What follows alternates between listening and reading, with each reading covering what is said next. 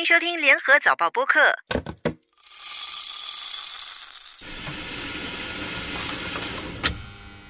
欢迎收听茶水间三问，我是每周问东问西的吴婉君。这次我们要问韩非子事件骗案损失谁买单？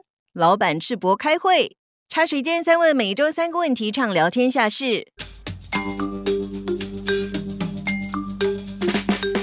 从大闹医院到入狱，韩非子如何翻车？过去几个星期。许多新加坡和中国网民都在密切关注韩非子大闹师城的最新进展。我说的韩非子不是古代著名的思想家，而是被网民用“小仙女”来形容的中国女网红。这位二十九岁的韩非子，跟两千多年前的韩老先生一样，是个传奇人物啊！事情要从十月十号深夜说起。那个晚上，喝醉酒的韩非子被代驾撞伤了脚，到医院急诊室，却因为辱骂护士惊动警方到场。他声称自己求诊等了三个小时，当警察问他有没有对护士爆粗口的时候，他却态度强硬，让对方猜，全程不配合。这名女网红甚至把整个过程拍下来上传到抖音，称自己在国外受到歧视，说不管在哪都要狠狠发脾气，不要因为自己在国外就感觉低人一等，一副振振有词的样子，还请二十五万名粉丝为她评评理。我在问你有没有对护士一个很一个这么简单的问题回答不了吗？有还是没有？那你是来干什么的？我就问你。你要我说几次？你要我说几次？我跟你说，我现在是来调查，是因为你对护士爆粗口的那个案件。中国网民看了之后感到非常愤怒，认为新加坡歧视中国人。他的遭遇还登上微博热搜。不过事情很快就出现反转，医院后来就澄清说，医护人员在两个小时之内就处理好韩非子的伤势，让他出院回家。另外，按照规定，急诊室里面是要戴口罩的。可是韩非子不仅不配合，还辱骂护士，就连新加坡卫生部长王以康都出来说话，强调每一名医护人员都应该受到尊重。真相出炉之后，舆论出现转变，中国网民指责小仙女在国内被惯坏了，丢脸丢到国外去。新加坡的严刑峻法以及对医护人员的高度尊重，也博得不少网民的好评。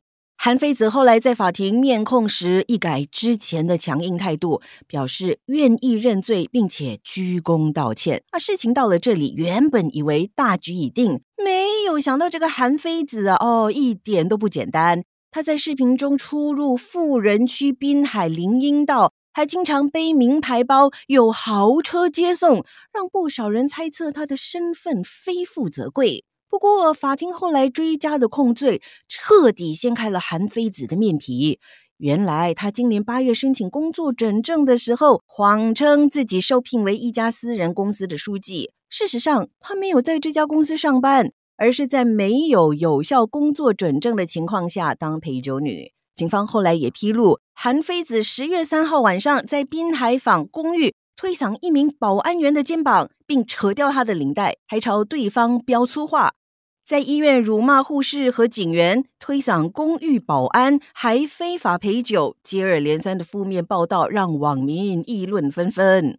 法庭最后判他坐牢五周又五天，外加罚款六百新元。他的工作准证也被吊销，以后休想在新加坡工作了。韩非子判刑之后，事件似乎画上了休止符，但这件事情还有很多值得反思的地方。首先，任何事一定要弄清楚前因后果，理性客观判断。一些中国媒体还有网民最初听了韩非子的片面之词，非常愤怒，报道评论攻击新加坡。直到院方出来解释，才发现事实并非如此。第二，出国的时候要入乡随俗。遵守国外的法律，韩非子就是很好的反面教材。一些中国网民就说，出了国就应该遵守当地的法律，不能把不熟悉当地法律作为借口。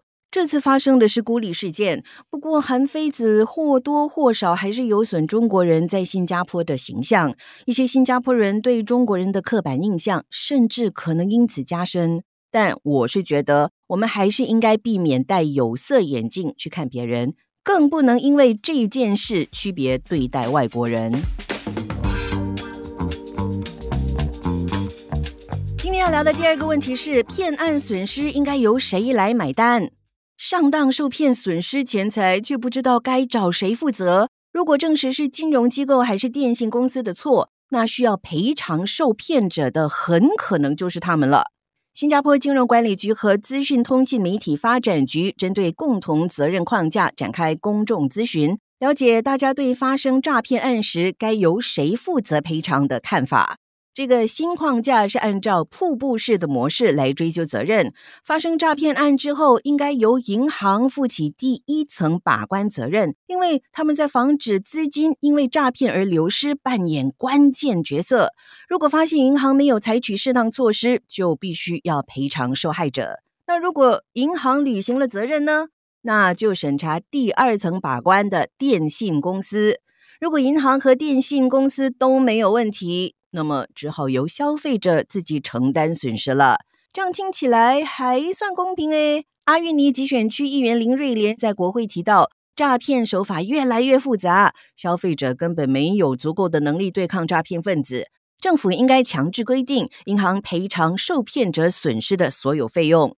不过，担任经管局董事的贸工部兼文化社区及青年部政务部长陈胜辉当时回应时说。这个问题相当棘手，因为任何一个案件损失的金额可能都很大。他也提醒政府必须在公平问责和同情之间取得平衡。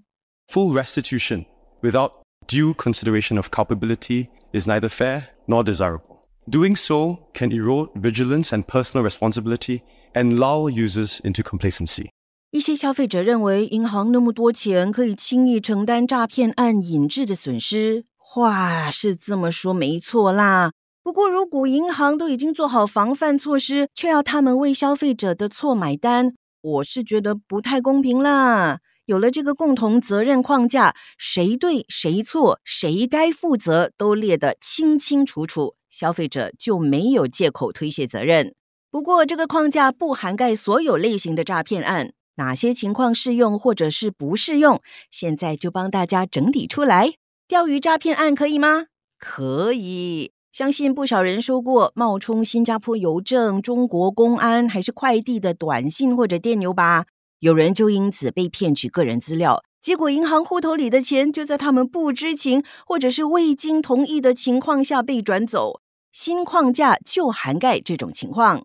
那投资诈骗案可以吗？不可以，因为这是受骗者自己有意识把钱汇给骗子的。那么，爱情欺骗案呢？那当然也不可以。这些人也是心甘情愿汇款的。一些受害者甚至不顾银行职员的劝告，执意把钱转给对方。发生这种情况，呃，sorry，不能怪银行或者是电信公司，只能怪自己被所谓的爱情冲昏了头。最近更常发生的恶意软件欺骗案也排除在外。金融管理局说，虽然这类骗案也导致未经授权的户头交易，不过这种手法太新了，有关当局还在探讨风险缓解措施。现阶段要制定相关的具体职责还为时过早。那么框架什么时候生效呢？公众咨询今年底才结束，最快也要等到明年上半年才落实。之前，Scam Advisor 一项研究显示，新加坡并不是数码诈骗的唯一受害者，但受害程度是全球最高的。每名新加坡受害者平均损失四千零三十一美元，排在全球第一。距离华侨银行的钓鱼短信诈骗案已经快两年了，而且诈骗分子只会越来越猖獗。当务之急是尽快落实和完善框架，不要让其他人认为新加坡人真的很容易骗。今天的最后一个问题是：老板赤膊开会妥当吗？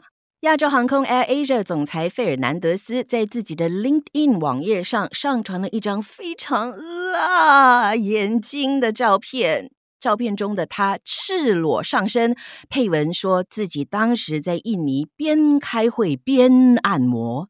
这张照片公布不久之后就引起热议，有一些人就称赞：“哇，这个亚航企业文化自由开放哦。”可是更多人抨击他有损公司形象，而且不尊重自己的员工，尤其是女职员。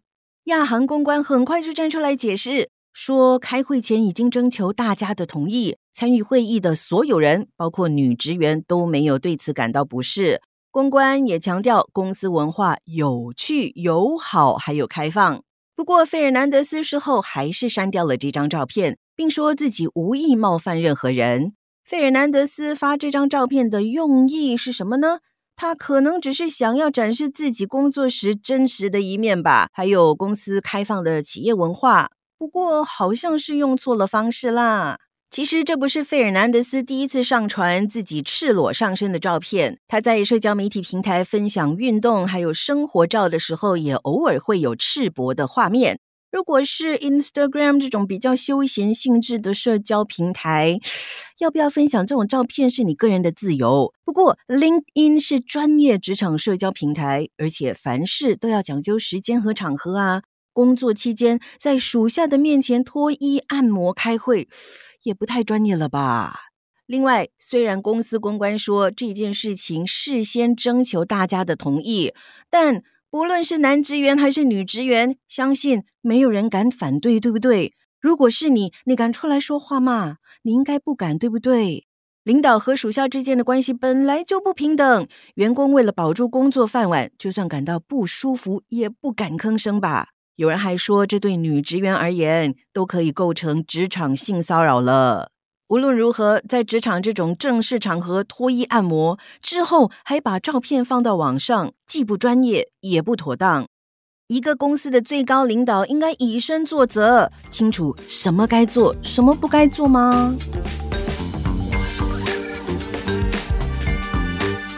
收听茶水间三问，我是问东问西的吴婉君。本期节目撰稿李思敏，播客编导李怡倩、王文义。